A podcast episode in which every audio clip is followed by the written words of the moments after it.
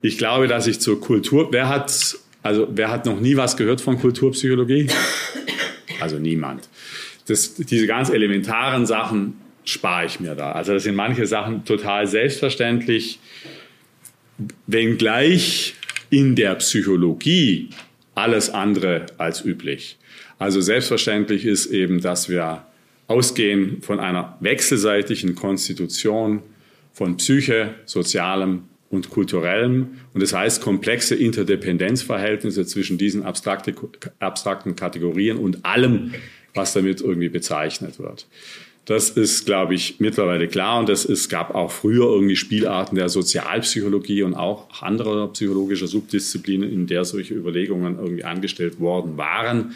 Das ist aber heute schon sehr ausgeprägt unter dem Namen Kulturpsychologie. Da ist es total klar. Unsere Studien, unser Studienprogramm im Masterstudiengang heißt dann auch Person, Kultur und Person oder Person und Kultur und ist natürlich auch eine Anspielung an die äh, Culture and Personality School, die es vor vielen Jahrzehnten gab, etc. etc. Also grundsätzlich sage ich da mal nichts, sondern ich sage was zu diesen.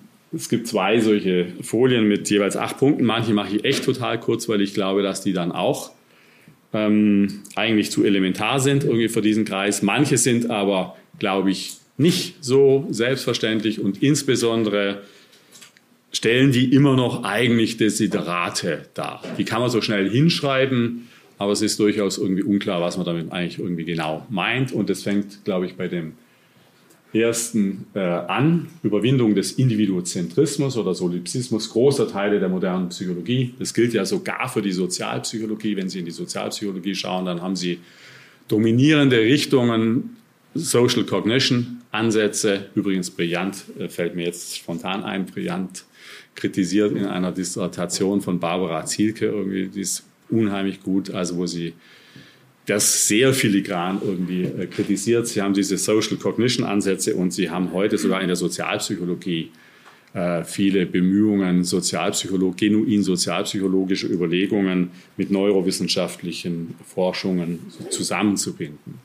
Aber genuin sozialpsychologisch ist an diesen ganzen Sachen schon lange gar nichts mehr. Also Social Cognition heißt individuelle Repräsentationen der imaginierten oder realen Präsenz sozialer anderer. Aber mit Sozialität im engeren Sinne hat das eigentlich alles gar nichts mit zu tun. Das geht immer nur um individuelle Repräsentationen von Sozialität. Hat Graumann schon vor fast einem halben Jahrhundert äh, reklamiert, ohne, eigentlich ohne irgendwelche Folgen, muss man irgendwie sagen. Also das ist aber das eine worum es um, bei der Kulturpsychologie geht.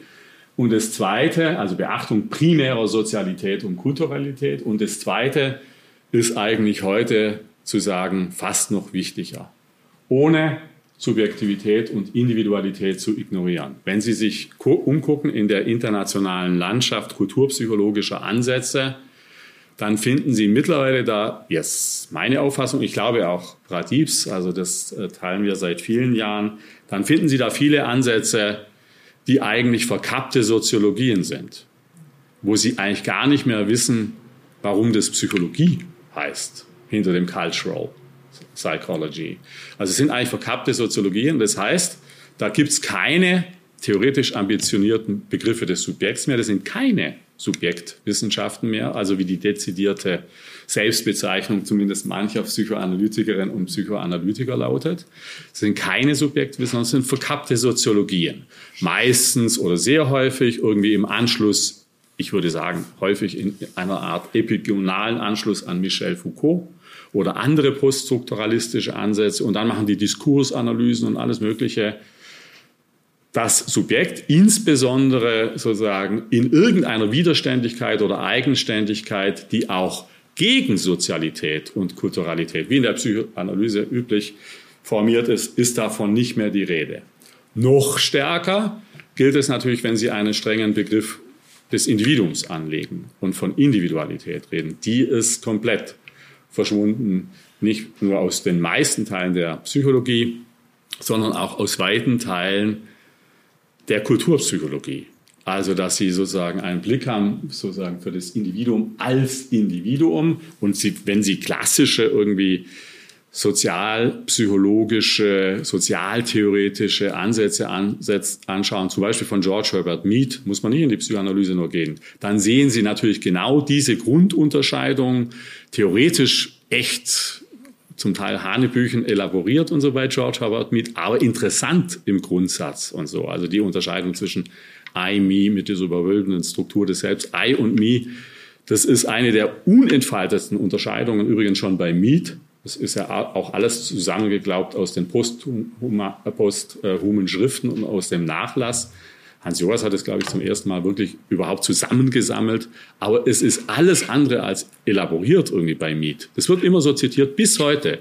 Also das heißt, 34 ist Mind Self Society seit jetzt 90 Jahren irgendwie fast, ohne dass da mal jemand dran weiterarbeitet oder weiter. Es wird immer zitiert, in jedem Lehrbuch steht das und so. Aber ich glaube, dass diese Spannung zwischen Sozialität, Kulturalität und Subjektivität, Individualität, dass das eigentlich wichtig ist und konstitutiv ist für das, was Kulturpsychologie ausmachen sollte. Und wenn man das vernachlässigt, dann ist man in, anderen, in einem anderen Register, glaube ich. Das Zweite habe ich schon gesagt, das ist auch elementar und trivial. Das Dritte ist, braucht man eigentlich auch nicht ausführen, dass die, das ist trotzdem wichtig und so. Sie sehen insbesondere, wenn man anguckt, die Cross-Cultural Psychology, also die nomologische Variante einer kultureinbeziehenden äh, Psychologie, dann sehen Sie, dass die ganzen empirischen Forschungen eigentlich bis heute mit einem merkwürdigen irgendwie Begriff von Nationalkulturen operieren. Hofstädte oder wie alle die, diese Autoren irgendwie heißen, eigentlich immer noch. Und es war schon zu Hofstädtes Zeiten, also auch vor einem halben Jahrhundert, eigentlich komplett obsolet, weil die Gesellschaften, um die es da geht, sind natürlich kulturell extrem heterogene Gesellschaften. Man weiß überhaupt nicht, was die meinen, wenn sie dann von japanischer oder deutscher oder türkischer Kultur oder US-amerikanischer Kultur. Das ist, eigentlich ist es richtig absurd, ehrlich gesagt. Irgendwie finde ich, also man kann sozusagen minimale sozusagen Sensibilisierungen für kulturelle, für kulturelle Differenz. Das geht. Dafür taugt es vielleicht in manchen interkulturellen ähm, ähm, Trainings oder irgend sowas, aber für Forschung sozusagen äh, geht es irgendwie wirklich nicht. Und es gilt natürlich für alle, ähm, für alle noch undifferenzierteren Zugriffe auf Kulturen. Also wenn etwa von europäischer Kultur, ich frage mich da immer, was die da meinen. Insbesondere wenn es europäische Kultur, im, im, Zentrum der europäischen Kultur steht das Christentum. Das sind ja völlig, also wissenschaftlich völlig hanebüchene Behauptungen. Oder wenn von östlicher oder westlicher Kultur irgendwie die Rede ist, der Osten fängt dann in Marokko an und endet in Japan. Und was da sozusagen die kulturellen Gemeinsamkeiten sind, ist fraglich. Das heißt, man muss das viel kleinformatiger in zeitlicher und räumlicher Hinsicht sozusagen viel kleinformatiger irgendwie anlegen können und Kulturen im Grunde genommen empirisch bestimmen, durch den empirischen Aufweis von relevanten Gemeinsamkeiten, also was verbindet Leute in bestimmten Hinsichten, die wir dann kulturell nennen, was verbindet die? Und das macht Kulturatope oder Kulturen aus. Nicht eine Vorabbestimmung irgendwie etwa über Nation oder über sonstige Äußerlichkeiten. Das, glaube ich, ist eigentlich eine empirische Frage, wie man sozusagen in einer forschungstragenden Weise irgendwie einen Kulturbegriff bestimmen kann. Und Kulturatope, das bezieht sich eben auf solche kleinerformatigen, zeitlich und räumlich kleineren, weniger ausgedehnten Formationen und ist irgendwie sozusagen in lockerer Anlehnung an Bachtins Begriff des Chronotops äh, gebildet. Handlung, das können wir auch fast überspringen, ist das Bindeglied zwischen Person und Kultur. Wichtig daran, wir vertreten so einen handlungstheoretischen Ansatz in der äh, Kulturpsychologie, ähnlich wie Jerome Brunner, ähnlich wie der vom, von Pradip genannte äh, Ernst Bösch. Und verschiedene Sachen sind da wichtig. Da gibt es natürlich einen Zusammenhang mit äh, Punkt 1, auch mit Punkt 2, äh, also schon mit der Bedeutung von Erlebnis- und handlungsfähigen äh, Subjekt, Subjekten, Handeglied als Bindeglied zwischen Person und Kultur eigentlich beide diese Begriffe, sowohl der Begriff der Person als auch der Begriff der Kultur, sind auf den Handlungsbegriff angewiesen, würde ich sagen. Also deshalb würde ich sagen, ist eine handlungstheoretische äh, Konzeptualisierung von Kulturpsychologie eigentlich eine Notwendigkeit. Das, letzte, das nächste kann man sich auch sparen in diesem Rahmen. Es ist klar, dass so psychosoziale oder soziokulturelle Wirklichkeiten sind und bedeutungsstrukturierte Wirklichkeiten sind, wie der Pragmatismus, der symbolische Interaktionismus, andere Ansätze auch völlig gleichsinnig sozusagen äh, auch betonen. Dasselbe gilt auch für die nächste Unterscheidung, die für uns schon extrem wichtig ist zwischen praktischem und implizitem oder diskursivem und explizitem Wissen. Braucht man, glaube ich, in dem Rahmen auch irgendwie nicht ausführen. Äh, Handlungen führen zu Objekt. Das finde ich wieder einen eigentlich interessanten Punkt, der auch ein wichtiges Desiderat, glaube ich, irgendwie immer noch markiert. Das erste ist klar, Handlungen führen zu Objektivationen, allen Formen von Vergegenständlichungen, Materialisierungen, Institutionalisierungen dessen, was Menschen irgendwie tun und was, wobei sie dann in diesem Rahmen oder auf dieser materiellen Grundlage weiter handeln und tragen zu Subjektivierungen bei, die partiell autonom, partiell heteronom erfolgen.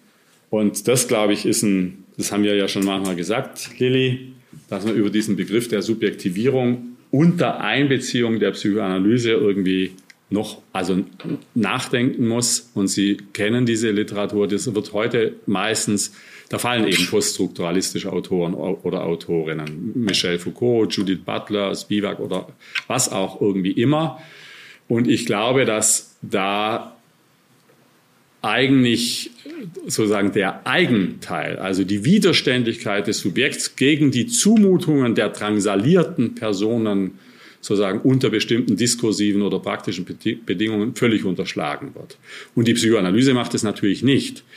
Wobei da das besonders Interessante ist, es geht nicht nur um, um so einen Eigenteil partiell dann autonomer Subjekte, sondern auch um Subjektivierungsformen, die am Bewusstsein und der partiellen Autonomie der Subjekte vorbeilaufen.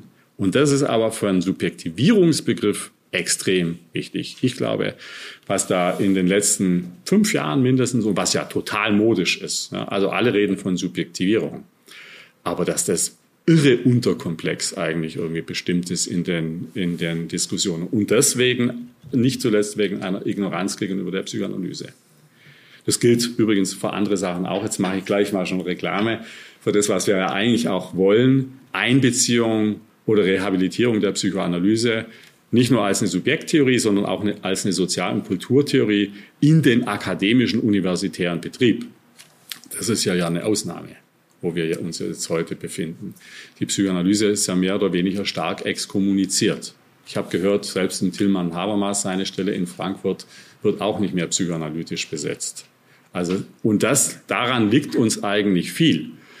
Und Argumente sozusagen, wo, warum man das irgendwie machen sollte, liegen zumindest im Theoriebereich in, in solchen Fragefeldern. Also Bestimmung des Subjektivierungsbegriffs. Oder ein zweites Beispiel, seit zehn Jahren ungefähr gibt es insbesondere in der Soziologie einen Effective oder Emotional Turn unter, also zum Teil irgendwie, also brillanter sozusagen Missachtung psychoanalytischer Errungenschaften, was bei diesem Thema schon irre ist, ehrlich gesagt.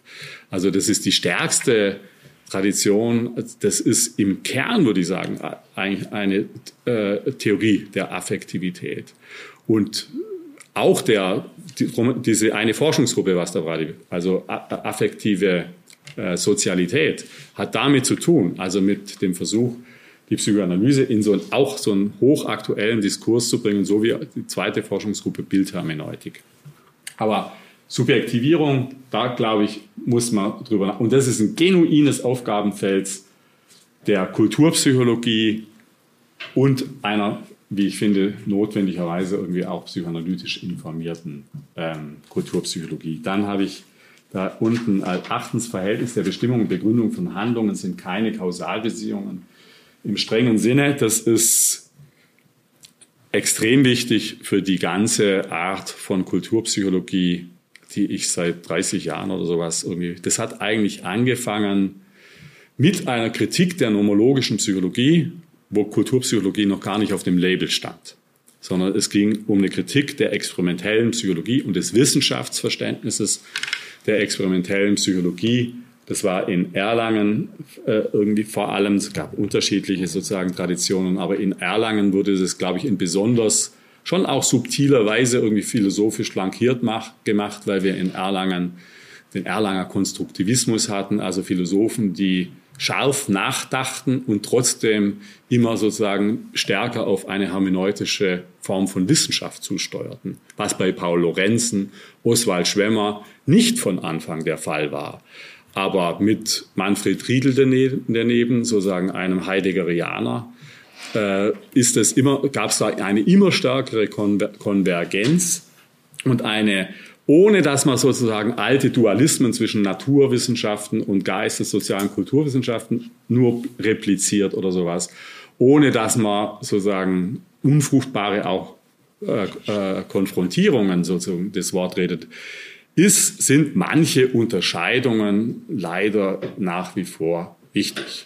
Und eine der wichtigsten Unterscheidungen ist natürlich erklärungstheoretischer Art oder verstehenstheoretischer Art. Also es ist meines ich würde das auch immer noch ganz deutlich irgendwie so sagen, obwohl es subtile Formen gibt, den Kausalitätsbegriff so zu bestimmen, dass man ihn vielleicht auch in hermeneutischen Disziplinen verwenden kann, Donald Davidson zum Beispiel oder so. Aber ich würde sagen, das muss nicht unbedingt sein. Wichtig ist eigentlich, den Unterschied zu sehen zwischen Kausalbeziehungen im engeren Sinne, also Ursache, äh, Ursache-Wirkungsverhältnisse oder ähm, Bedingung, Folgebeziehungen zwischen einem solchen Kausalitätsbegriff oder an Kausalitätsvorstellungen angelehnten Vorstellungen von Bedingung und Folge und anderen Zusammenhängen ja, oder anderen Beziehungen. Also wenn Sie auch in unserer sozialwissenschaftlichen Fakultät, und wir kennen das, glaube ich, alle, wenn man mit Kollegen irgendwie aus der Politikwissenschaft, auch Teile der Soziologie, in der Psychologie sowieso, wenn man da Zusammenhang oder Beziehung sagt, dann denken die, also wie sozusagen zwangsläufig fixiert an Kausalität oder an abgeschwächte Formen von, weil man natürlich in unseren Disziplinen keine allgemeinen deterministischen Gesetze findet, es sei denn, man geht in, wirklich ganz in die Neurowissenschaft, aber strikte deterministische Gesetze, sozusagen, die auch in einem, auch in einem anspruchsvollen Sinn experimentell überprüft werden kann, gibt es schon echt weniger. Also geht man einen Schritt zurück und sozusagen äh, zieht sich zurück auf ein probabilistisches Verständnis irgendwie von Zusammenhang sozusagen und sucht nach korrelativen Beziehungen. Aber das sind die zwei Varianten, sozusagen, als ob es sonst nichts gäbe. Aber ganz einfache Dinge, wie zum Beispiel argumentative Zusammenhänge, Begründungszusammenhänge. Ja. Also die Erklärung von Handlungen hat sehr häufig eben mehr zu tun mit der Rekonstruktion von Gründen als mit der Applikation vermeintlich deterministischer Gesetze. Ja. Und das ist eine lange Diskussion gewesen seit den mit Vorläufern seit den 50er Jahren in der Wissenschaftstheorie. Und das ist für meine Form sozusagen von wissenschaftstheoretisch elaborierter Handlungs- und Kulturpsychologie total wichtig geworden. Und ich habe dann eben nicht nur vage vom Verstehen oder sowas und diese alten, umstrittenen Kandidaten zitiert. Das hat nichts zu tun mit Diltheys Vorstellung von Verstehen. Nichts zu tun mit Introspektion, mit Einfühlung und dergleichen, sondern das hat was zu tun mit einer rationalen Rekonstruktion unterschiedlicher Bestimmungsgründe, die maßgeblich sind für den Vollzug von Handlungen. Und eines sind Gründe im engeren Sinne. Das war die erste, auch lange Diskussion. Georg Henrik von Wright, intentionalistische Handlungserklärungen, die er den Geschichtswissenschaften damals irgendwie noch anempfohlen hat, gar nicht sozusagen uns äh, in erster Linie. Dann gab es von Peter Winch dieses äh, irre einflussreiche und aber auch umstrittene Buch, wo der Regelbegriff etabliert worden ist und dann aber, das mache ich bis heute übrigens, in jeder Vorlesung erkläre ich den Unterschied zwischen dem Begriff der Regel und dem Begriff der Regelmäßigkeit. Regeln sind keine Regelmäßigkeiten und Regelmäßigkeiten äh, rekonstruiert man empirisch ohne die Applikation von Statistik. Also ohne, es geht nicht um Regelmäßigkeiten. Es geht um Regeln.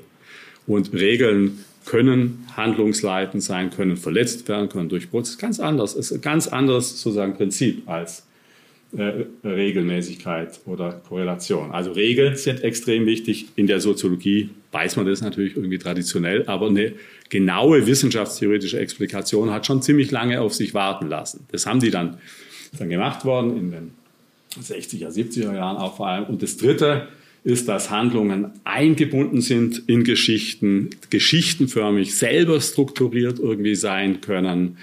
Und das bedeutet, dass sozusagen die Historizität oder Temporalität von Handlungen und auch die Kreativität von Handlungen, Hans Joas, Kreativität menschlichen Handelns, erklärt werden müssen durch das Erzählen von Geschichten. Narrative Handlungserklärungen, das hat Arthur Danto zu Recht zuerst für die Geschichtswissenschaften 1964 irgendwie, glaube ich, ausformuliert. Das ist auch vielfach sozusagen positiv äh, formuliert worden. Das heißt, Veränderungen, das heißt temporal komplexe Phänomene können nur erklärt werden durch das Erzählen von Geschichten. Und das gilt nicht nur für die historischen Wissenschaften, sondern für alle Wissenschaften, die was mit temporal komplexen Phänomenen zu tun haben, wie zum Beispiel die Psychoanalyse, die sich natürlich für Veränderungen interessiert und nicht für zeitlich isolierte Zustände. Warum ist der drogenabhängig geworden, wo er früher keine Drogen genommen? Das ist die Frage. Das ist das Phänomen, das interessiert, die Veränderung. Und das sagt Arthur Danto. Und das sind alles analytische Philosophen. Darum habe ich die genommen. Also die furztrocken argumentieren. Da gibt es nichts Schwärmerisches.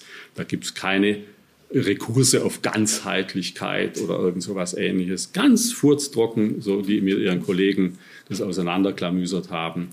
Und formalisierbare Modelle auch äh, dann entwickelt haben, die genauso exakt und genauso formal sind wie das Hempel-Oppenheim-Schema der deduktiv-nomologischen Erklärung.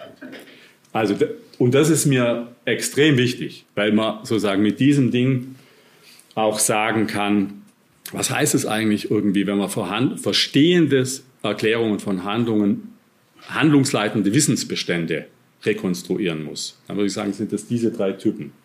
Ziel-Mittel-Zusammenhänge, also nach dem intentionalistischen Modell, Regeln oder Geschichten. Das, darum geht's. Und das ist mir nach wie vor irgendwie wichtig. Jetzt noch ein paar Sachen, die, glaube ich, auch für die Psychoanalyse, also wo wir, glaube ich, ziemlich schnell Konsens finden würden bei ein paar Sachen, von denen ich aber glaube, dass sie eigentlich nicht immer noch uns beschäftigen sollten. Das ist das gleich das erste Lockerung der Unterscheidung zwischen Forschungssubjekt und Objekt in einer grundsätzlich relationalen Hermeneutik. Das, das ist häufig, kann man häufiger irgendwie nachlesen, dass diese Unterscheidung zu scharf ist und oder irgendwie dergleichen sowas. Forschungssubjekt, Forschungsobjekt. Aber ich glaube, dass wir überhaupt echt nicht äh, fertig sind, darüber nachzudenken, was das eigentlich irgendwie genau bedeutet, wenn wir das sagen, dass diese Unterscheidung äh, nicht so scharf ist, wie sie sozusagen von Descartes vielleicht irgendwie am, am deutlichsten irgendwie etabliert worden ist. Und heute glaube ich, dass das, das gilt sowohl, sowohl für diese Unterscheidung, es gilt auch für einige anderen Sachen.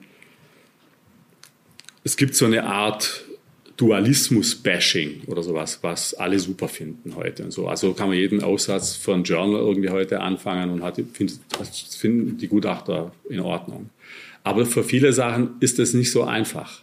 Also das sind keine, wenn man sagt Lockerung der Unterscheidung, dann heißt es natürlich nicht Aufhebung dieser Unterscheidung. Und wenn man sowas sagt, dann wird es kompliziert. Also dann wird, was meint man eigentlich damit irgendwie genau? Ganz grob, und so meine ich, und darum steht da auch relationale Hermeneutik. Wir erkennen natürlich nie nur irgendetwas über etwas, was wir konzeptualisieren als ein von uns isoliertes, distanziertes Objekt, sondern das Erkenntnissubjekt ist Teil der Erkenntnisse, die über ein vermeintliches Objekt formuliert werden. Nur in welcher Weise sozusagen dieses Erkenntnissubjekt in die, in die angeblichen Erkenntnisse über ein Objekt eingeht, das ist die eigentliche Frage. Und da spielen Aspekte der Subjektivität eine Rolle, da spielen Aspekte der von Forscherinnen und Forschern angeeigneten Wissensbestände sozialer und kultureller Herkunft eine Rolle, da spielen Forschungstraditionen eine Rolle und so weiter und so fort.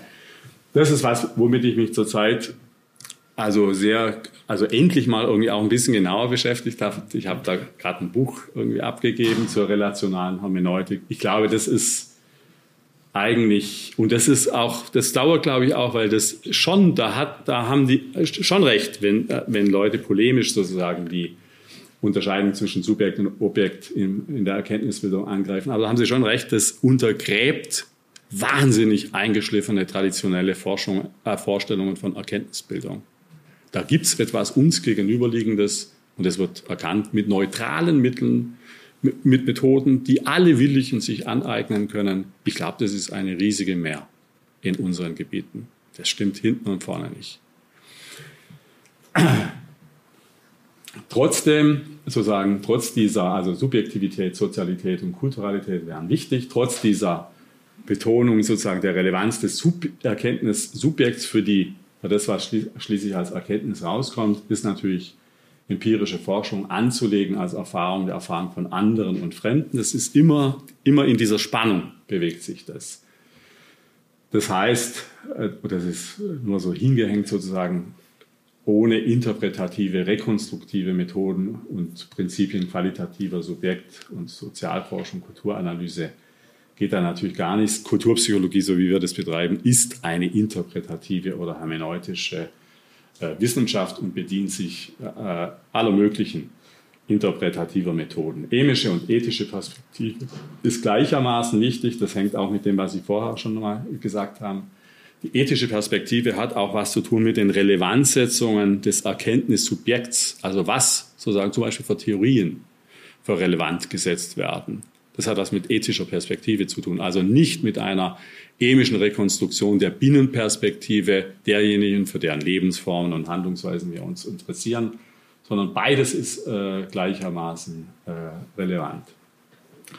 Das, was ich vorher gesagt habe, oder eigentlich die letzten zwei, drei Punkte hängen zusammen mit dem, diese Kulturpsychologie, wie wir die betreiben, ist klar, Notwendigkeit, wissenschaftliche Rationalität ist in hohem Maße methodische Rationalität. Da sind wir uns, glaube ich, wurscht, was wir machen. Und also ob da jemand interpretative Kulturpsychologie oder neurowissenschaftlich begründete Psychologie, das ist egal. Methodische Rationalität ist total wichtig. Was, was ich glaube, was viel zu wenig eigentlich ernst genommen worden ist, sind Einsichten in die Grenzen methodischen Handelns und in die Begrenztheit auch sozusagen der methodischen Regulation jeder Art von Forschung, die wir da bewerkstelligen. Und die Einsicht in die Grenzen ist nicht nur so, nicht nur so wichtig, Gadamer hat das immer betont. Ja. Die Einsicht in die Grenzen methodischen Handels ist nicht nur wichtig, um diese Begrenztheit zu sehen, sondern die ist auch wichtig, um andere wichtige Quellen wissenschaftlicher Erfahrungs- und Erkenntnisbildung zu sehen und zu reflektieren. Es liegt nicht, das ist nicht nur eine, sozusagen eine Applikation von Methoden.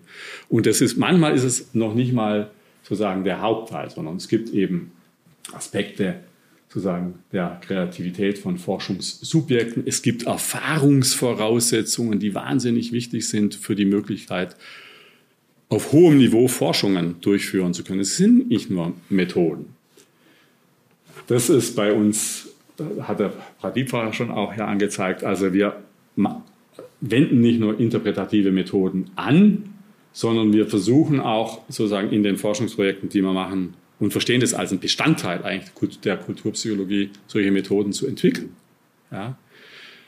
Also qualitative Methoden weiterzuentwickeln und das gilt zurzeit vor allem für Methoden der Bildanalyse. Wir haben uns ja grundsätzlich in der Psychologie übrigens kann man eigentlich sagen, bis, bis heute irgendwie kaum. Das muss man wirklich sagen, weil die, die, auch diese ganze textwissenschaftliche Wende nicht so richtig äh, mitgekriegt oder mitgemacht haben. Das sieht man an vielen psychologischen Ansätzen, selbst an denen etwa Hans Thomes Biografieforschung oder so. Das waren eben nie Sprachanalysen oder dann Textanalysen sozusagen im Sinne der Analyse objektivierter Sprache. Das hat die Soziologie gemacht, das hat die Ethnologie gemacht, das haben andere Disziplinen gemacht. Aber neben diesen sozusagen textwissenschaftlichen Methoden, von denen es heute unglaublich viele gibt und auch total elaborierte, also wenn man überlegt, was in den letzten Jahrzehnten an erzählanalytischen Verfahren irgendwie entwickelt worden ist, dann kann man nur sagen, Hut ab. Das gut gemacht. Das war schon was. Und zwar immer in interdisziplinären Kooperationen. Da haben Linguistik, die Linguistik hat da mitgewirkt, die Soziologie hat insbesondere diese, aber auch andere Disziplinen. Was heute gemacht wird, sind eben diese Bildanalysen oder Bild, Video, Filmanalysen. Das ist ja auch nochmal schwierig und so, aber schon Bildanalysen. Und das ist dringend notwendig, glaube ich. Also wenn man sich vergegenwärtigt, wie hoch der Anteil ikonischer Kommunikation ist. Das sind ja nicht nur Bilder, die interessieren, sondern es sind Kommunikation in und mit Bildern, also die sozial und äh, sozialwissenschaftlich und psychologisch interessant ist. Und wenn, wenn man sich überlegt, wie hoch der Anteil dieser Form von Kommunikation ist heute mit den technischen Medien und sich überlegt, wie hoch der Stand der Methodenentwicklung sozusagen in diesem Feld ist, das ist schon schlimm, ehrlich gesagt. Also da ist die, sind wir zum Teil, das muss man sich wirklich auch selber ankreiden, anachronistisch. Das ist wirklich, äh, hängt man dahinter, der wirklich, alle reden da von Digitalisierung und, und als ob, aber wir machen bestimmte Sachen auch nur sehr rudimentär. Zum Beispiel bildanalytische Verfahren entwickeln, was es natürlich gibt mittlerweile äh, in verschiedenen Formen dokumentarische Methode der Bildinterpretation, Ralf Bonsack oder Aklaya Przyborski, Roswitha Breckner hat ein sehr interessantes, finde ich, so eigenständiges Modell entwickelt. Aber das ist immer noch alles eigentlich rudimentär. Und ich bin mir sicher, aber ich weiß nicht mehr, ob ich noch lange, ob man da lange genug noch Atem hat. Irgendwann, wenn es vorbei ist, geht es mit der Musik los und mit anderen Registern sinnlicher Wahrnehmung wo wir eigentlich gar nichts, uns gar nicht groß damit beschäftigen. Musik, auch Musik, Musik, Musik ist in, aus der Soziologie fast draußen, aus der Psychologie irgendwie fast draußen. Finden Sie nur noch Musiktherapie oder irgend sowas. Aber jemand, der sich mit Musik als einem kommunikativ, psychologisch und soziologisch hochrelevanten Phänomen beschäftigt und musikalische Kommunikation sozusagen als musikalische Kommunikation ernst nimmt, auch als etwas, was genauso wie die ikonische Kommunikation nicht auf die sprachliche reduzierbar ist. Da gibt es keine Übersetzung ohne Verlust. Das würde ich sagen, wäre auch wahnsinnig interessant, das irgendwie zu machen. Das letzte sage ich noch und dann glaube ich, machen wir Pause und dann gibt es zu, zu Pradivs irgendwie noch Vortrag über, was für uns auch immer wichtig war, ist die Suche nach so einem reflektierten normativen Fundament oder Standpunkt. Und vielleicht auch das ohne irgendwie so plakativ zu sagen, man könnte ja sagen, wir machen kritische Kulturpsychologie oder sowas, aber das sind halt nur Labels. Und äh, ich glaube, dass das, ich finde es jedenfalls irgendwie eine Herausforderung, sozusagen, also zu überlegen, also was heute irgendwie Kritik irgendwie heißen kann, wo man nicht mehr sozusagen von einem voreingenommenen überlegenen Standpunkt, vindizierte Überlegen, Überlegenheit der Sozialwissenschaften. Das war schon zum Teil auch beängstigend. Auch in der kritischen Theorie, also auch bei Leuten, die, die da viel überlegen, sich überlegt haben. Aber es gab schon immer irgendwie eine gewisse, so wie das bei Habermas 1973 auf dem Rückendeckel von Erkenntnis und Interesse irgendwie steht. Die vindizierte Überlegenheit des Aufklärers. Das muss in Anspruch genommen worden. Anders funktioniert Kritik nicht. Kann schon sein. Aber was ich sagen würde, man muss, was genauso dazu gehört, ist sozusagen diese Selbstzuschreibung irgendwie der Überlegenheit, sozusagen mit, die, die sich wissenschaftlichen und philosophischen Mitteln verdankt, auch radikal in Frage zu stellen. Ohne dieses sozusagen Kompliment, ja, also eigentlich die subversive Infragestellung der eigenen Zuschreibung von Überlegenheit, ist Kritik heute dogmatisch, stinkt, einseitig, Selbstbeweihräucherung, also, also mit solchen Etiketten würde ich sagen. Das ist echt viel komplizierter geworden. Nicht nur die Leute haben zum Teil die Orientierung ein Stück weit verloren, sondern die ist allgemein. nicht mehr verfügbar. Es gibt da nicht irgendwie den Kompass und den Standpunkt und die Position, von der man sagen kann, von der Warte aus schauen wir mal die Sache an und dann lässt sich das schon richten. So ist es. Und das finde ich eine Herausforderung. Also irgendwie eine Form von Kritik, die natürlich in vielen, ähm, eben auch in postkolonialen Reflexionen, da sucht man überall irgendwie nach solchen Sachen. Und das finde ich etwas, was man nicht umgehen kann. Das war auch in Konstanz und Erlangen irgendwie Pradip. Es gab also eine Formulierung, das ist eben die von einem unhintergehbaren normativen Fundament. Das hat übrigens Frankfurt mit Konstanz und Erlangen verbunden. Also da waren sich die total einig, Lorenz und Habermas und andere. Und ich glaube, das ist richtig, aber wie man das genau macht, und es gibt, da, das ist auch zum Beispiel die äh, Rachel Jäcki äh, in Berlin um die Ecke, die bemüht sich ja auch um solche Sachen, also um eine Art Rehabilitierung von Kritik, ähm, ohne sozusagen nur Traditionen fortzusetzen. So, jetzt würde ich sagen, wenn Sie Lust haben, fragen Sie was. Und dann machen wir vielleicht eine kleine Wasser- oder Kaffeepause. Gut, wir machen fast nahtlos weiter. Ähm, ein bisschen wirkt es so, als ob jetzt zwei Teile, die nicht recht zusammenpassen wollen, zusammengefügt werden sollen. Aber ich werde versuchen, Ihnen zu zeigen, dass diese beiden Themen nur auf den ersten Blick nicht wirklich miteinander zu tun haben, aber eigentlich sehr eng miteinander zusammenhängen, dass also das, was man gemeinhin international unter indigener Psychologie versteht, zwangsläufigerweise und logischerweise ein Teil einer sich selber ernst nehmenden Kulturpsychologie ähm, sein muss. Ähm, ich weise Sie auf diese erste Folie hin, die habe ich ähm, im Zug gemacht, denn ich bin eigentlich ohne irgendwas Schriftliches gekommen und im Zug lief uns die Zeit weg. Wir saßen erst eine Stunde drin, dann zwei Stunden drin und irgendwann wurde uns klar, unsere Vorträge müssen immer kürzer werden. Und da habe ich mir gedacht, gut, damit ich das noch schaffe, hangle ich mich doch an Folien entlang und habe angefangen, Folien zu machen. Und das ist interessant. Ich habe überlegt, wie könnte die erste aussehen. Und das erste, was mir auffiel, war, einfiel, war Safran muss drauf. Also habe ich Safran drauf. Und dann wusste ich nicht mehr genau, was der Titel war und was der Titel einer abgekürzten äh, Fassung des Vortrags sein könnte. Und deshalb ist das eine Folie ohne Titel. Sie wissen also gar nicht so genau, was Sie erwarten wird. Aber dafür habe ich eine Eingangsfolie, die so ungefähr sagt, ähm, worüber ich sprechen werde, nämlich was man eigentlich sinnvollerweise unter einem kolonialistischen Geist verstehen kann, von dem ich meine und von dem einige internationale Kolleginnen auch meinen, dass er nach wie vor ähm, die Wissenschaften weltweit prägt, dieser kolonialistische Geist. Das heißt, mein Bereich, über den ich spreche, sind die Wissenschaften und insbesondere eine Wissenschaft, nämlich die Psychologie, in denen dieser kolonialistische Geist weiterwirkt. Aber natürlich wirkt er auch in Politik, Ökonomie und so weiter weiter. Das muss ich Ihnen ja nicht sagen wenn ich so einen Satz sage, wie das muss ich Ihnen ja nicht sagen, dann könnte ich den eigentlich nach jedem zweiten Satz wieder wiederholen, denn ich werde Ihnen ganz viele Dinge erzählen, die Ihnen eigentlich bekannt sind. Also das möchte ich jedenfalls hoffen.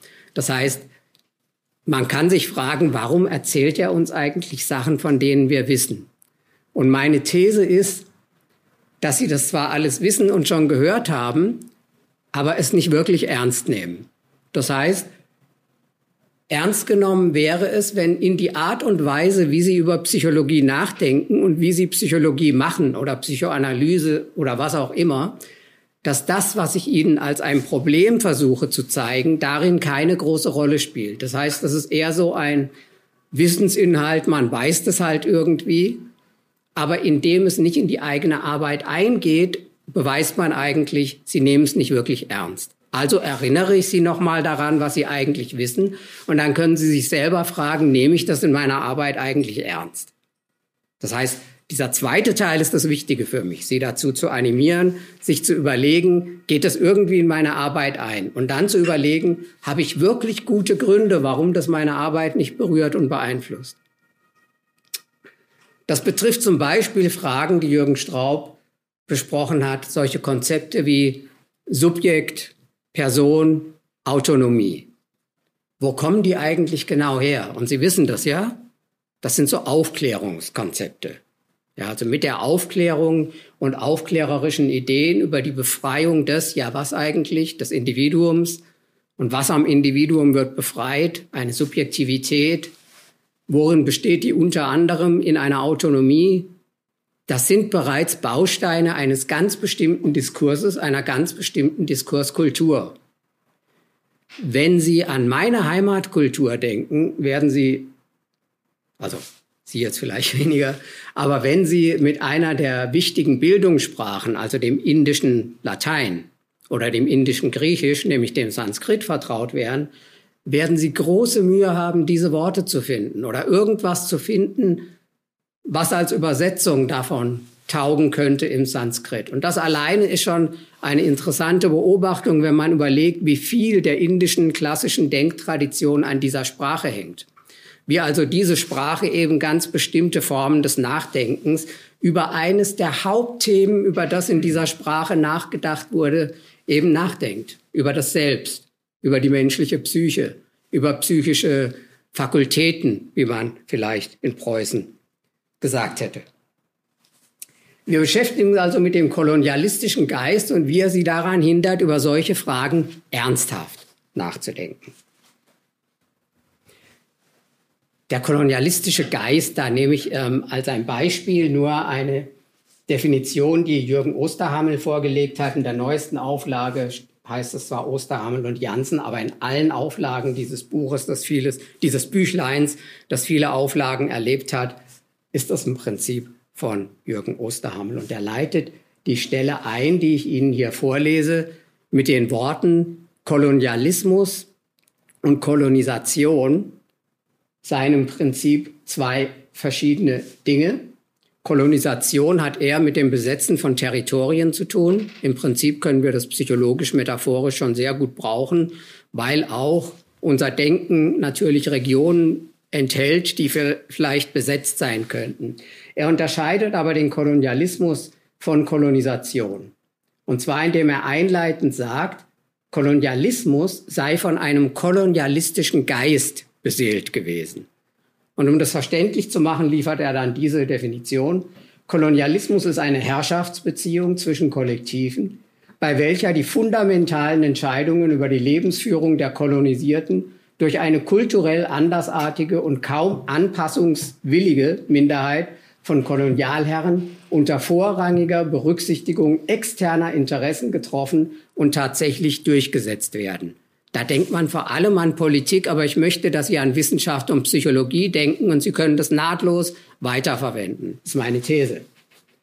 Damit verbinden sich in der Neuzeit in der Regel sendungsideologische Rechtfertigungsdoktrinen zum Beispiel der Art, wir wissen, wie man eure Störungen gesund macht, wie man eure Defizite behebt. Wir verfügen über die Theorien und Methoden dafür. Sie müssen also gar nicht an Politik oder Ökonomie denken hier. Wobei Politik natürlich mittlerweile im Westen eine aufgeblähte Vokabel ist. Alles ist Politik. Rechtfertigungsdoktrinen, die eben auf der Überzeugung der Kolonialherren von ihrer eigenen kulturellen Höherwertigkeit beruhen. Und statt Kolonialherren könnten sie ja nahtlos Wissenschaftlerinnen setzen. Meine These jedenfalls. Und ich werde ganz oft so provokativ weitermachen, damit sie eben überlegen, nehme ich das eigentlich ernst. Der kolonialistische Geist, um es abgekürzt zu machen, zeigt sich in einem ganz bestimmten Diskurs, den ich einen mit Kenneth Gergen zum Beispiel einen Defizitdiskurs nennen würde. Und unter einem Defizitdiskurs verstehe ich einen Diskurs, der folgende Merkmale enthält. Wir haben es da mit Darstellungen beziehungsweise Konstruktionen von Individuen zu tun, insbesondere als den anderen und vor allem in Problemkategorien. Sobald Sie nämlich die anderen andere nennen, müssen sie irgendwie zu ihnen gelangen. Die sind nämlich das andere und die müssen deshalb verstanden werden. Eigentlich müsste das eigene auch permanent verstanden werden, wie Sie wissen, aber so denken wir eigentlich nicht.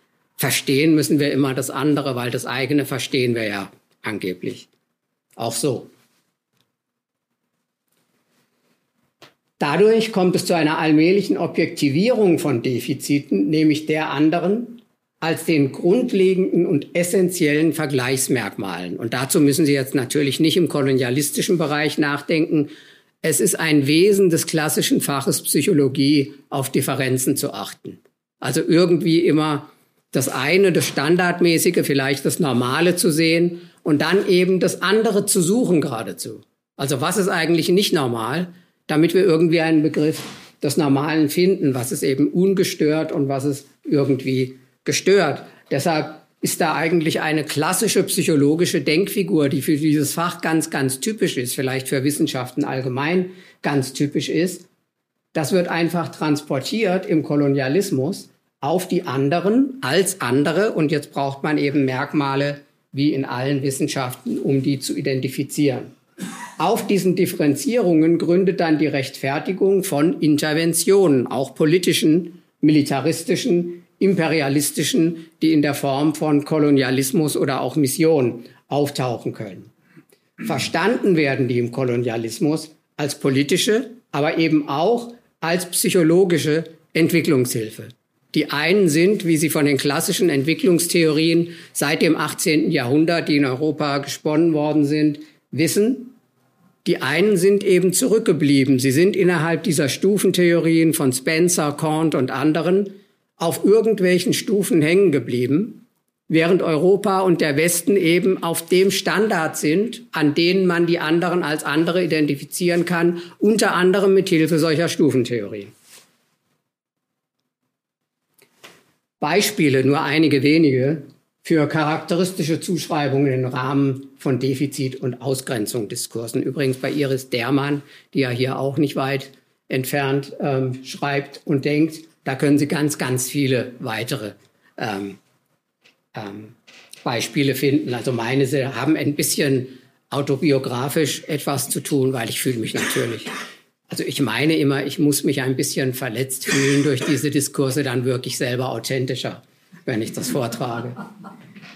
Bei Hegel zum Beispiel, und wer, wer, das noch nicht gelesen hat, Sie müssen das wirklich tun. Also lesen Sie nicht nur die Sekundärliteratur, wie Hegel über andere geschrieben hat, sondern lesen Sie Hegel selbst, damit Sie es glauben. Weil in der Sekundärliteratur, da ist dem immer die Blödheit genommen, die bei Hegel aber wirklich voll die Sätze und Absätze durchdrängt, ähm, bis hin zu so äh, Dingen, dass die Inder in ihrer Literatur beweisen, dass sie eigentlich eher dem Pflanzenbereich zugehören. Also nicht so wirklich dem Tierbereich schon, dem Pflanzenbereich. Sie sind also Lebewesen, aber nicht wirklich reflexionsfähig. Und das sagt er im selben Atemzug, in dem er aufzählt, welche epischen Werke, philosophischen Werke etc. sie geschrieben hat, wie die gemeinen Gänseblümchen halt auch. Bei Hegel fehlen, also das ist jetzt nur eine Paraphrase. Er sagt, und da ist er ganz Philosoph. Er geht so mit den ihm bekannten, ähm, damals bekannten und übersetzt vorliegenden Thesen über Wiedergeburt etc. Ähm, aus und entdeckt da ein Selbstkonzept im indischen Denken. Und Sie sehen, es interessiert ihn die indische Theorie des Nachdenkens über Psyche, Selbst, Seele und so weiter. Und er sagt, das indische Denken hat im Gegensatz zum westlichen und insbesondere zum deutschen Denken nie die Idee eines dauerhaften, stabilen, kontinuierlichen Selbst hervorgebracht. Was falsch ist, erstmal. Ja, also er denkt da wahrscheinlich, wenn überhaupt, denke ich an Buddhismus, aber er spricht immer von den Hindus und das ist gänzlich falsch. Er ist also sehr schlecht informiert auch. Aber ausgehend von der Theorie, dass das indische Denken diese Idee von einem stabilen Selbst oder einer Persönlichkeit nie hervorgebracht hat, schließt er, das ist der Grund, warum es den Indern an Anstand, Zuverlässigkeit, Sinn für Recht und Ordnung, Rationalität, Selbstbeherrschung, wo nichts ist, muss man auch sich nichts beherrschen, und daraus resultierend auch zur Regelung der eigenen gesellschaftlichen Probleme fehlt. Es ist also völlig klar, warum der Kolonialismus Sinn macht. Hier haben Sie eine Kultur vor sich, die mit sich selber gar nichts anfangen kann. Also muss man geradezu dankbar sein, dass jetzt die westliche Rationalität kommt und den Indern das stabile Selbst sozusagen einimpft. Und impfen ist ja bis heute ein großes Thema, was man mit den anderen so alles machen kann. Auf dem Kant hat sich komischerweise nicht sonderlich für die Inder interessiert. Übrigens, für ihn waren es eher die Afrikaner. Und bei Kant, also finden Sie eigentlich Schlimmeres, als Hegel über die Inder schreibt, über die Afrikaner. Und Kant hatte ja seine meisten Informationen aus dem Hafen in Königsberg, wo er offenbar mit Matrosen gesprochen hat, die echte Neger noch gefunden haben, ja. Und äh, daraus ähm, nimmt er seine Informationen und er sagt, den Afrikanern fehlt die Schrift, deshalb haben sie natürlich auch keine Geschichtlichkeit, sie sind prähistorisch und auch jeder Begriff von entwickeln oder von Entwicklung. Und wer gar keinen Begriff von Entwicklung hat, der kann dem natürlich auch nicht genügen, er stagniert einfach. Ihnen fehlt die Kontrolle über ihre Instinkte, Schuldbewusstsein, ebenso die Konzentrationsfähigkeit. Sie sehen, es geht um psychologische Fähigkeiten. Also es geht nicht um irgendwas, sondern das sind psychologische Menschenbilder, die hier gesponnen werden und dadurch auch der Intellekt und die Energie, also Intelligenz ist ja so ein Dauerthema, wenn es um Unterschiede geht, auch in Populationen selbst, in, also in deutschen Populationen Intelligenzunterschiede. Und es fehlt ihnen auch die Energie, ihre gesellschaftlichen Probleme selbst zu lösen. Und da haben wir wieder den kolonialistischen Geist und deshalb müssen wir ihnen dabei helfen. Kein Wunder, Afrika hat also nie wissenschaftliche Traditionen entwickelt. Wo wurden sie entwickelt? Wo man nicht stagniert hat, im Westen, in Europa. Was kann der Westen jetzt noch tun? Entwicklungshilfe leisten mit Wissenschaft, unter anderem mit Psychologie. Dieser Defizitdiskurs wird begleitet oder man kann ihn differenzieren mit anderen Diskurstypen nach Görgen, nämlich mit dem Dominanzdiskurs und dem Differenzdiskurs. Der Dominanzdiskurs behauptet die rassische oder ethnische Überlegenheit, die Behauptung höherer psychologischer Fähigkeiten, alles, was Sie bei Kant und Hegel nachlesen können, zum Beispiel höhere Intelligenz eben, die Behauptung fortgeschrittener, auch evolutionsbiologischer Entwicklung. Das heißt, das können Sie, also die beiden sind einige von, also zwei von einer Herrscher von Leuten, die mit dieser Art von Diskurs arbeiten. Der Differenzdiskurs zeigt sich zum Beispiel in der kulturvergleichenden Psychologie, von der sich die Kulturpsychologie bewusst ähm, unterscheidet. In solchen kulturvergleichenden Theorie oder Kulturdimensionstheorien, die eben bestimmte Dimensionen aufstellen oder auch bestimmte Kulturstandards vielleicht, ähm, die uns erlauben, eben diesem Differenzierungsgeschäft nachzugehen, also Kulturen voneinander zu unterscheiden. In der kulturvergleichenden Theorie ist man sich natürlich, da die erst so seit ungefähr den 1940er, dann den 1950er Jahren in ihrer institutionalisierten Form in den USA entsteht, da hat man sozusagen bereits eine nachaufklärerische Haltung dazu. Man weiß, dass wenn man diese Unterschiede behauptet, das auch als Stereotypisierung und Vorurteil gegenüber anderen Kulturen verstanden werden kann. Deshalb, wenn Sie typische und berühmte kulturvergleichende Untersuchungen der 50er Jahre lesen, da finden Sie immer sowas wie, wir wollen die nicht als irgendwas anderes darstellen, sondern als etwas, was wahnsinnig interessant ist, weil es nicht ist wie wir. Das heißt, man möchte irgendwie vermeiden, dass man die stigmatisiert oder herabmindert, und deshalb ruft man zur Toleranz auf, beziehungsweise zur wissenschaftlichen Neugier, die uns motivieren soll, dieses ganz andere doch zu erforschen. Aber interessanterweise bleibt es das andere. Und interessanterweise weiterhin vom Differenzdiskurs dominiert. Also eine der Teile des Dominanzdiskurses ist die Dominanz des Differenzdiskurses im Dominanzdiskurs.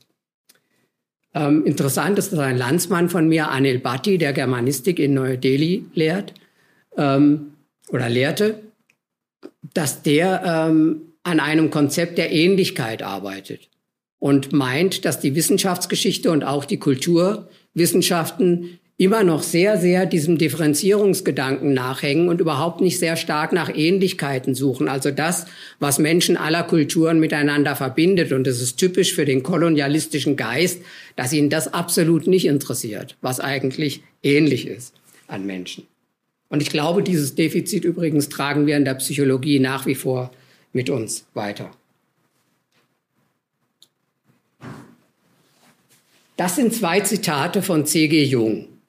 Und das ist eigentlich ein ganz merkwürdiger Typ, wie Sie vielleicht wissen, wenn Sie Jung gelesen haben. Aber das kann man ja über viele Klassiker äh, der Psychoanalyse sagen, äh, bei Freud angefangen. Bei Freud können Sie in einem gewissen Sinne ähnliche Dinge lesen, obwohl der hat sich ja als Conquistador bezeichnet, also hat bei der Kolonialgeschichte Anleihen gemacht, um sich selber irgendwie als Entdecker von bestimmten Territorien zu entdecken, zum Beispiel des Territoriums Dark Continent. Damit meint er eigentlich die Frau, aber irgendwie auch Afrika. Beides ungeschichtliche, nicht wirklich entwickelte Wesen und Entitäten. Und bei Jung finden Sie interessanterweise Zitate, die einerseits diese Toleranz und das Verständnis zeigen, von dem ich gerade redete, dass man in der kulturvergleichenden Psychologie performiert, zum anderen aber selber sich zeigt als jemand, der wirklich vom kolonialistischen Geist durchzogen ist. Das erste Zitat, sehr einsichtig. Was wir als Kolonisation, Heidenmission, Ausbreitung der Zivilisation und so weiter bezeichnen, hat noch ein ganz anderes Gesicht. Ein Raubvogelgesicht, das mit grausamer Konzentration nach ferner Beute späht, ein Gesicht, das eines Geschlechtes von See- und Landräubern würdig ist. Alle die Adler und sonstigen Raubtiere, die unsere Wappenschilder zieren, schienen mir passende psychologische Exponenten unserer wahren Natur zu sein, geradezu Archetypen eben des bösen Europäers. Dann finden Sie aber auch andere Zitate bei Jung und viel, viel mehr davon. Und zwar wirklich wahnsinnig viele dieser Art. Nie ausgearbeitet, sondern die finden Sie immer wieder plötzlich kommen die. Ja? Und das hier ist typisch dafür. Und ich habe es genommen, weil wir gerade so viel über Infektion reden. Deshalb finde ich das interessant. Der Europäer, unbekümmert um seine geistige Höhe, warum sollte er bekümmert sein? Die ist ja klar. Kann nicht ungestraft in Afrika unter Negern leben. Denn unbemerkt geht deren Psychologie in ihn ein. Also je länger sie dort leben, desto tiefer dringt die Negerseele in sie ein. Und er wird, dagegen hilft kein Sträuben, also nicht mal westliches Sträuben, er wird unbewusst zum Neger. Da muss man mal drüber nachdenken, wie das wohl geht, aber das Unbewusste spielt ja immer eine Rolle. Und da hat sich Jung wohl gedacht, das baue ich mit ein. Man wird halt unbewusst zum Neger. Dafür existiert in Afrika der wohlbekannte technische Ausdruck Going Black. Also ich frage mich, wie viele Afrikaner diesen wohlbekannten Ausdruck wohl kennen mögen. Es ist kein bloßer Snobismus des Engländers. Hier wird der Engländer jetzt also als der Kolonialherr schlechthin auch noch in Schutz genommen. Es ist kein bloßer Snobismus des Engländers, wenn ihm der in den Kolonien vielleicht aus bestem Blut geborene als slightly inferior gilt. Dahinter stecken Tatsachen. Ja, das habe ich selber beobachtet. Ich war in Indien, in Afrika, Lateinamerika. Ich habe echte Neger in Nordamerika gesehen. Ich weiß, wovon ich spreche. Man kann sich an denen anstecken und dann zivilisatorisch zurückfallen. Das kennen Sie ja, was daraus geworden ist. Also eine Theorie, die all das beobachtet hat, was ich Ihnen jetzt äh, genannt habe sozusagen. Und Edward Said hält dann eben fest, aber jetzt sehr, sehr stark auf die Wissenschaften eben eingegrenzt und weniger auf Politik, Ökonomie und andere Bereiche. Das ist eine kulturhistorisch gewachsene, das heißt, für eine bestimmte Denktradition und Kultur typische Entwicklung des Denkens über das andere gibt. Und die sieht er insbesondere in, nicht in allen westlichen, aber in bestimmten westlichen, vor allem mit Orientalismusstudien befassten Ländern äh, verankert sieht. Interessanterweise und für mich unverständlicherweise nimmt er Deutschland da raus. Keine Ahnung warum, aber das muss man dann auch nicht ernst nehmen an Said. Diese Sichtweise, die er da meint, dass die typisch sei für diesen, wie ich sagen würde, geht es auch da um den kolonialistischen Geist, ist von folgenden Annahmen und Überzeugungen geprägt. Es gibt einen absoluten, essentiellen und systematischen Unterschied zwischen Westen und Osten und dadurch wird es auch wissenschaftlich brauchbar, weil es systematisch entwickelt wird, dieser Unterschied. Es wird nicht einfach nur behauptet, sondern es werden Kategorien geschaffen, in die man Rassen, Ethnien, Sprachen, Sprachentwicklung, Evolution von Sprachen und Menschen etc. systematisch nachzeichnen kann. Diese Unterschiede zeigen sich in solchen Dingen wie der Westen ist rational, hochentwickelt, geordnet, männlich, erwachsen, aktiv. Der Osten dagegen ist kindlich, eben zivilisatorisch zurückgeblieben, daher auch weiblich, stagnierend, chaotisch und vor allem passiv. Das Chaotische zeigt sich natürlich, wenn man nur ein ganz bestimmtes Ordnungssystem als Ordnung kennt, ist jegliche andere Ordnung irgendwie chaotisch. Das heißt, man kann gar nicht anders als ethnozentrisch auf andere Ordnungen schauen.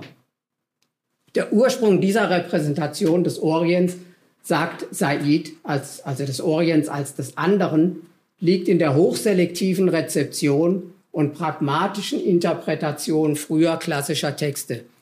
Das ist übrigens der Punkt, in dem ich finde, dass Said viel zu grobschlächtig ist. Und das ist auch die Stelle, äh, an der er sehr, sehr stark kritisiert wird. Erstens, die wenigsten Wissenschaftler sind Orientalisten und Orientalistinnen. Wenn ich vorhin sagte, dass zum Beispiel im indischen Denken das Selbst und andere psychologische Themen zentrale Themen sind, dann geht es nicht darum, dass Orientalisten diese Texte nicht kennen, sondern es geht mir natürlich darum, dass Psychologen und Psychologinnen, die eigentlich sich für diese Texte wegen der thematischen Fokussierung auf psychologische Themen interessieren müssten, die nicht kennen. Sie haben ja vorhin auch Jürgen Straub gehört. Im Prinzip bei einer relationalen Hermeneutik könnte jeder Baustein aus irgendeiner Theorie Ihnen interessant vorkommen, um zu gucken, was man damit anfangen kann. Aber jetzt seien Sie mal ehrlich. Sie haben vielleicht bei bestimmten Autoren, die Sie bisher nicht kannten, geguckt, bei bestimmten westlichen Autoren. Sie haben mal statt Foucault vielleicht auch Bourdieu angeguckt. Aber Sie haben nicht wirklich gedacht, Jetzt lese ich mal nach bei Shankara, was der gedacht hat über das Selbst und die Seele. Und das nehme ich dann so als relationalen Baustein, um mich in meinem eigenen Denken befruchten zu lassen. Und jetzt beantworten Sie sich die Frage selber, wieso eigentlich nicht? Ihr Bildungswissen sagt Ihnen doch, die alten Inder, die zählten irgendwie zu einer Hochkultur. Schau ich mir mal an, wieso. Und wie oft fühlten Sie sich motiviert, statt zu Foucault zu den gesammelten Werken von Gandhi zu greifen oder die Lehrreden des Buddha zu lesen oder des Abhidhamma.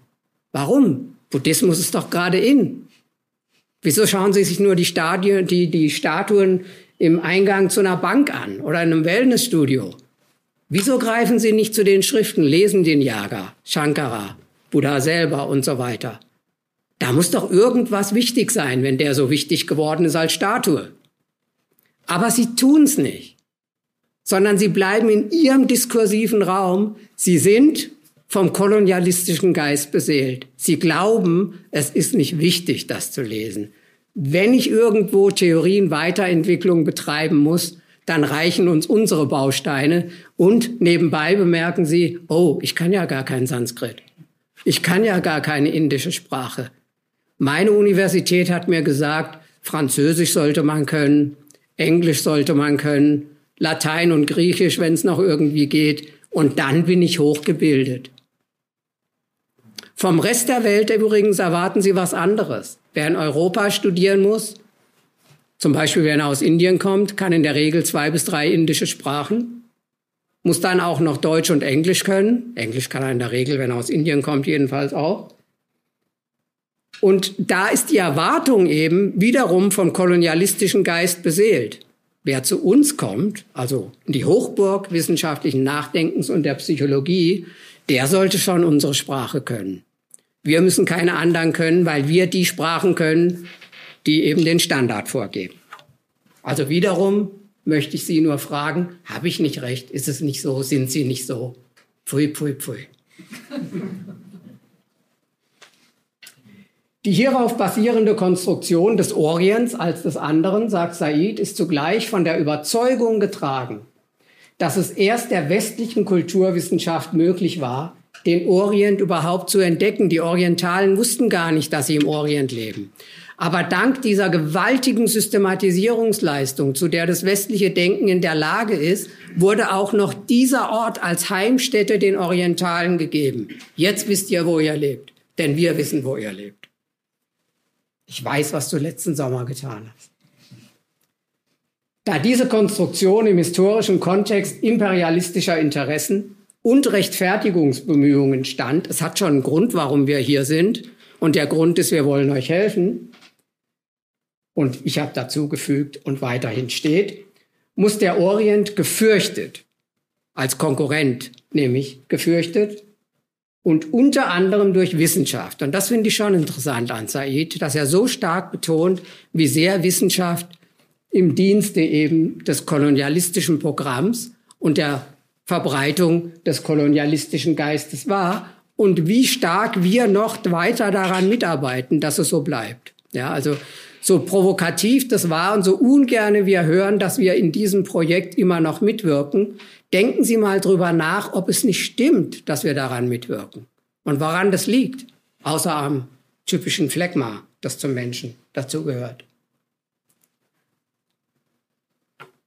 Das Ergebnis davon ist, dass der kolonialistische Geist unter anderem von einem rassistischen Geist begleitet wird. Das insbesondere hat der Postkolonialismus herausgearbeitet, diesen Zusammenhang zwischen Kolonialismus und Rassismus.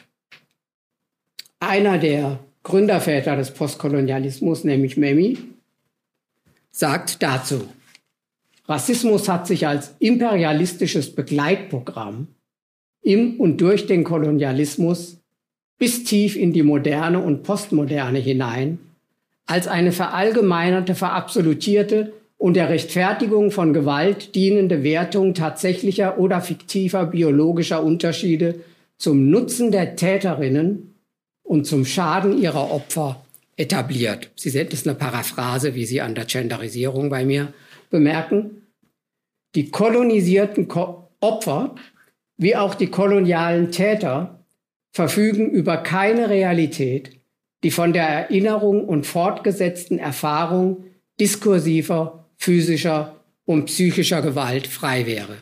Und hier sehen Sie, warum das nicht irgendwie einfach nur ein intellektuelles Thema ist, über das man mal sprechen kann in einem Vortrag, sondern hier wird es wirklich ernst.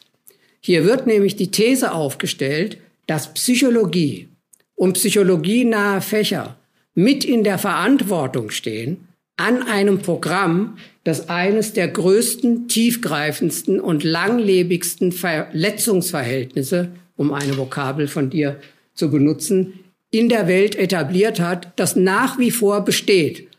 Es besteht nach wie vor, das werden Sie merken, wenn Sie drüber nachdenken, erzählt er hier nur Quatsch oder stimmt es irgendwie? Und Sie merken ja, es stimmt irgendwie. Ich sehe es Ihnen ja an.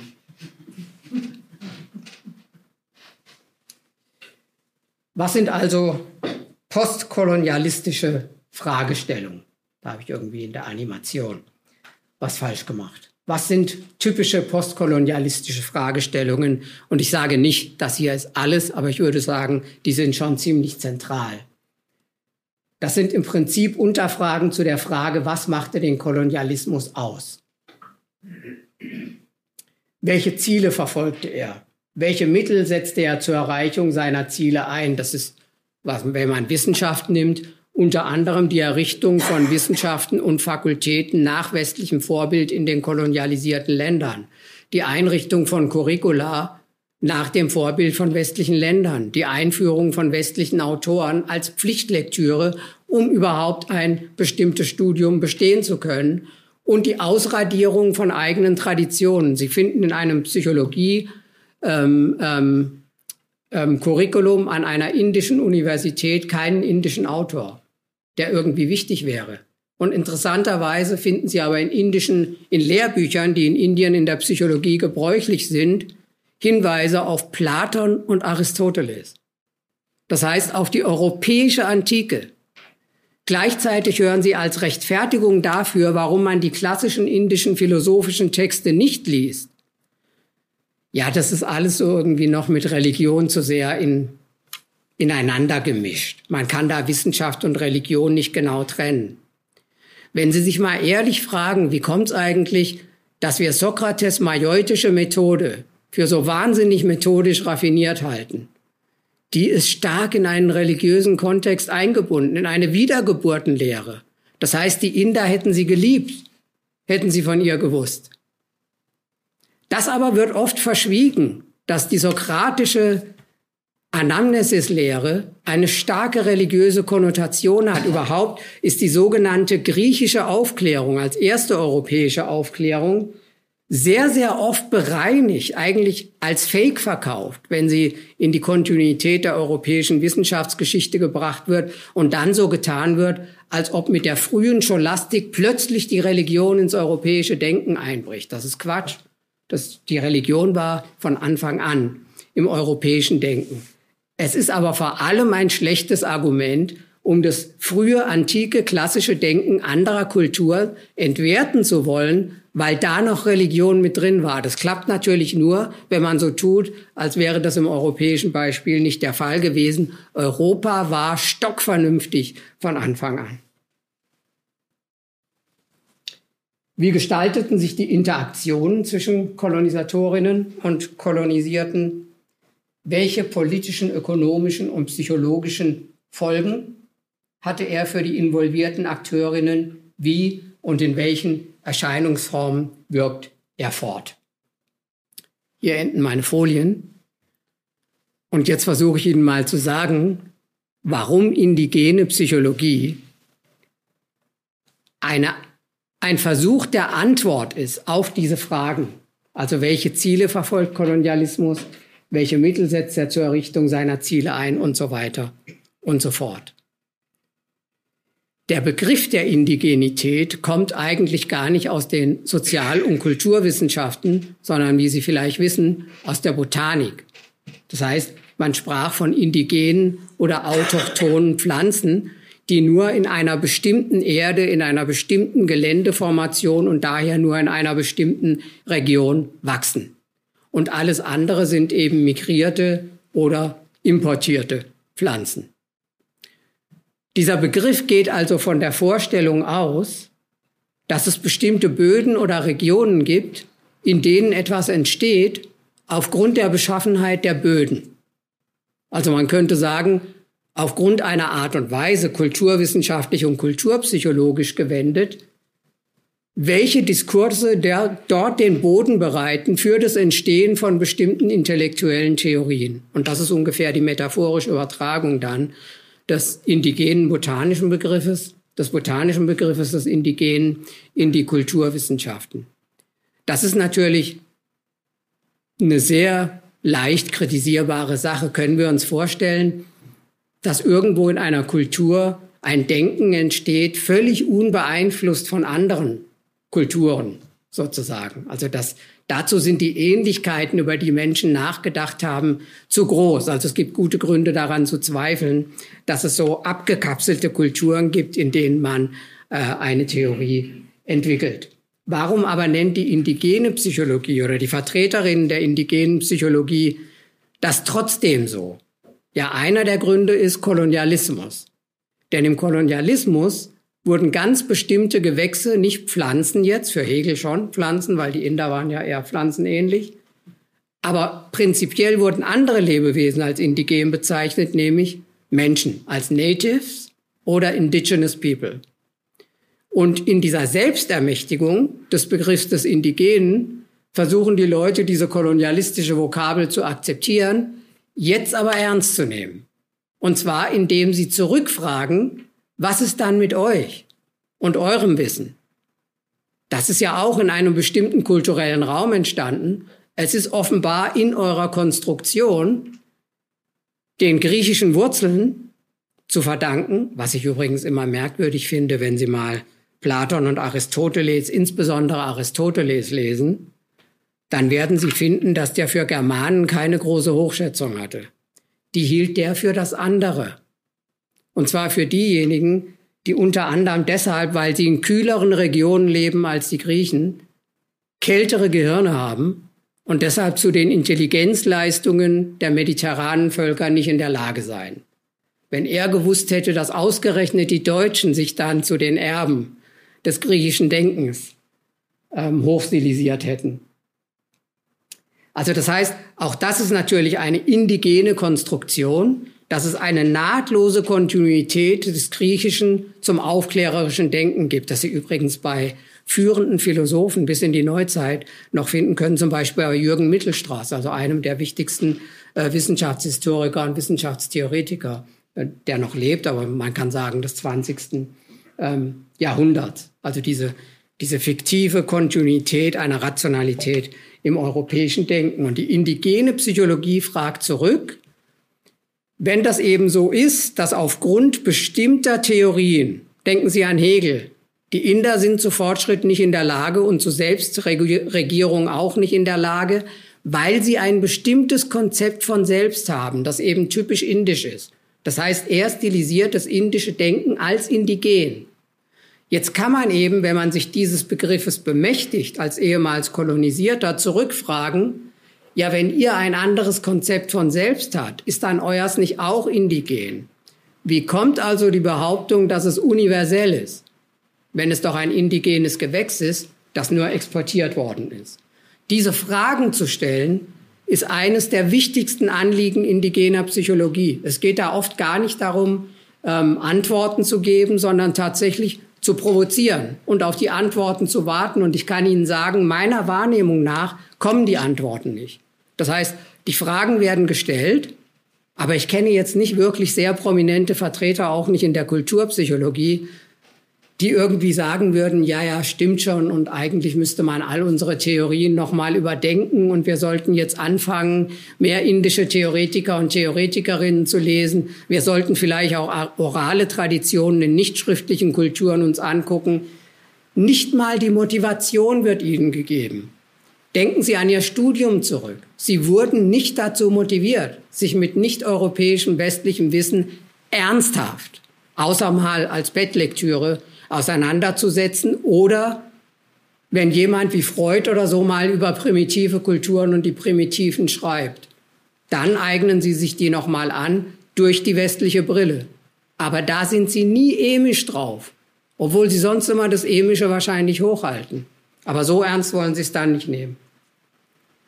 Das ist einer der Gründe, also dieses Fragenstellen, das die indigene Psychologie wichtig hält, um eben zu erschüttern und dann zu gucken, ob diese angeblich überlegene intellektuelle Kultur in der Lage ist, begründete, gute, vernünftige, unwiderlegbare Antworten zu geben, wenn sie die Universalität behauptet. Soweit sind wir im Bereich eher der Theorie und der Logik. Der vielleicht für Psychologinnen wichtigere Bereich ist allerdings der der Empirie und der Praxis und der Erfahrung mit der westlichen Psychologie. Jetzt können Sie natürlich zu Recht sagen, was ist die westliche Psychologie? Das ist die dominierende Psychologie, wie sie an den Universitäten der Welt gelehrt wird. Und Sie wissen, da gibt es irgendwie Schattierungen, aber die Familienähnlichkeiten zwischen diesen Auslegern der westlichen Psychologie sind stark genug, um von einer klar identifizierbaren Psychologie sprechen zu können, die eben anders ist als zum Beispiel die indische. 2001 haben sich in Indien, und ich spreche über Indien, weil es mir am vertrautesten ist. Dasselbe könnte ich mit mehr Zeit für andere Länder auch machen, aber nicht mit derselben Kompetenz sozusagen. 2001 haben sich im Südosten von Indien in Pondicherry 120 der prominentesten indischen Psychologinnen getroffen und haben ein Manifest unterzeichnet. Und dieses Manifest können Sie im Internet finden, das Pondicherry Manifesto of Indian Psychology. Und darin sagen diese 120 Psychologen, von denen auch viele im klinischen Bereich tätig sind, nach ungefähr 100 Jahren des Versuches, die in die im Westen kreierten therapeutischen Formen und die Therapien an ihren indischen Patienten und Patientinnen durchzuführen, können sie nur ernüchtert sagen, das war ein Fehler. Diese Jahrzehnte, die auch seit der Unabhängigkeit Indiens vergangen sind, also seit bald sieben Jahrzehnten, sind vergeudet worden, weil wir versucht haben, im Vertrauen auf die Überlegenheit dieser westlichen Therapien unsere Kranken Einwohner, wenn Sie so wollen, gesund zu machen. Und hier haben Sie praktisch arbeitende Psychologen, die praktisch versucht haben, diese Theorien umzusetzen und die sagen, es hat nicht geholfen. Unsere Leute verstehen nicht mal, was wir denen sagen wollen. Und wenn Sie in einer Gesellschaft, also nur ein kleines Beispiel, das das deutlich macht, in einer Gesellschaft als Psychologen oder Psychologinnen arbeiten, in denen zum Beispiel Sexualität durch und durch tabuisiert ist, dann stellen Sie sich da mal ein psychoanalytisches Gespräch in einer psychoanalytischen Besprechungssitzung vor. Wann kann man da auf Sexualität zu sprechen kommen und wie macht man das da? Das heißt, wie macht man das indigen? Und das können Sie eben nicht machen auf eine westliche Art, aber vielleicht auf eine indigenisierte Art. Und das ist sozusagen das dritte, der dritte Punkt, auf den ich noch hinweisen will. Es wird hier nicht irgendwie in einer stereotypischen Art und Weise und einer vorurteilsbeladenen Art und Weise behauptet, wenn es aus dem Westen kommt, funktioniert's nicht. Wir müssen selber was machen und das taugt auch nichts, das ist unbrauchbar, denn es hat ja bereits gezeigt, das kann in der Welt sehr, sehr viel Eindruck machen, das westliche Wissen. Aber es muss manchmal angepasst werden an das Terrain, in dem es jetzt plötzlich neu aufblüht, neu eingepflanzt wird. Und diesen Prozess nennt man Indigenisierung. Und es gibt indigene Psychologinnen, die sagen, das ist schlecht, weil hier werden wir zu Übersetzern von Konzepten, die wir dann doch wieder irgendwie anpassen. Und damit bleiben wir die kolonialisierten Subjekte und damit bleiben wir infiziert vom westlichen Geist. Und wir können uns daraus nur lösen, das ist eben eine der Antworten auf diese Fragen, wenn wir das ja alles weglassen, was über Kolonisation zu uns gekommen ist, unsere eigenen Traditionen mal daraufhin untersuchen, was die in unserem indigenen Feld zu leisten in der Lage ist. Insofern ist das Lager der indigenen Psychologie selber in sich nicht ganz einig, sollen wir indigenisieren oder sollen wir indigen sein? Ja. Ja, wenn ich jetzt hier auf die Uhr gucke, denke ich, ähm, hierbei lasse ich es mal bleiben. Das ist sozusagen die, die Antwort auf die Frage, warum indigene Psychologie ähm, in die Kulturpsychologie gehört, weil sie die Kulturpsychologie sozusagen ernst nimmt. Also wenn Sie an das denken, was Jürgen Straub zur relationalen Hermeneutik gesagt hat, das wäre eigentlich ein Appell dazu, die, die europäische ethnozentrische Selbstgewissheit an die Reichweite der eigenen Theorien hinter sich zu lassen und wirklich mal, denken Sie an diese wissenschaftstheoretische Idee, Sie müssen Ihre Hypothesen so, so stark wie möglich zu widerlegen versuchen. Und so stark wie möglich widerlegen versuchen heißt ja, Sie müssen sie mit möglichst vielen konkurrierenden Theorien in den Wettbewerb schicken. Aber was wir tatsächlich tun ist, wir haben recht überschaubare Kandidaten, gegen die wir die antreten lassen, und andere kommen uns nicht mal in den Sinn. Aber würden wir es ernst nehmen, würden wir natürlich gerade uns mit ganz anderen Traditionen beschäftigen. Und die könnten uns vielleicht auch mehr inspirieren. Ob sie das tun, weiß ich nicht. Ich sag nur, Mensch, versuchen Sie es endlich mal. Und das ist mein Schlusswort.